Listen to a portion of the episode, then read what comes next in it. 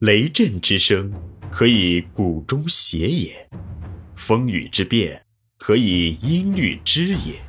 玄于语叹而知造湿之气，以小明大。欢迎收听玄宇文化独家出品的《幼儿园环境与教育》，作者闫水金。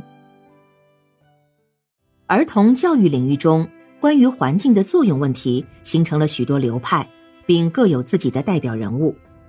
了解一下其中的主要观点和流派，不仅对环境观的演变有一个整体的印象，而且能从各种流派中汲取不少有价值的观念，以便在我国的幼教工作中加以借鉴。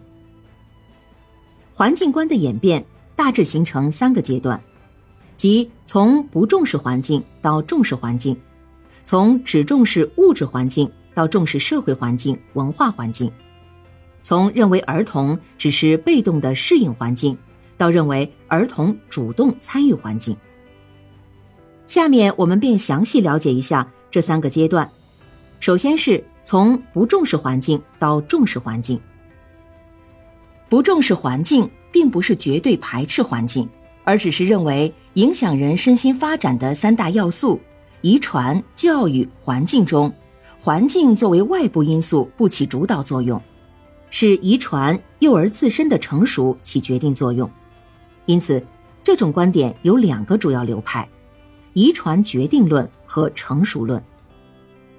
优生学的创始人英国的高尔顿是遗传决定论的鼻祖，他强调。遗传在心理发展中的作用，认为个体的发展及其个性品质，早在生殖细胞的基因中就决定了，发展只是这些内在因素的自然展开，环境与教育仅起一个引发的作用。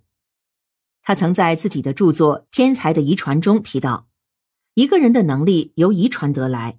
其受遗传决定的程度，如同机体的形态和组织之受遗传决定的一样。他从大量的名人传记和家谱调查中得出，这些家属中出名人的比例大大超过一般家庭，从而认定这是遗传决定的依据。美国的心理学家霍尔提出“一两遗传胜过一顿教育”的观念，强调的也是遗传决定论。成熟论的创立者盖塞尔在一九二九年做的一个实验，提供了发展中成熟优势的实证材料。T 和 C 两个单卵性孪生儿，只对其中一位做登梯练习。六周后比较两人的登梯时间，受过训练的 T 只需要花一半时间完成登梯。其后让 C 也参加练习，结果两周后两人的登梯时间差不多。这说明，提早训练对身心尚未发展到一定成熟程度的幼儿来说，并没有多大的作用。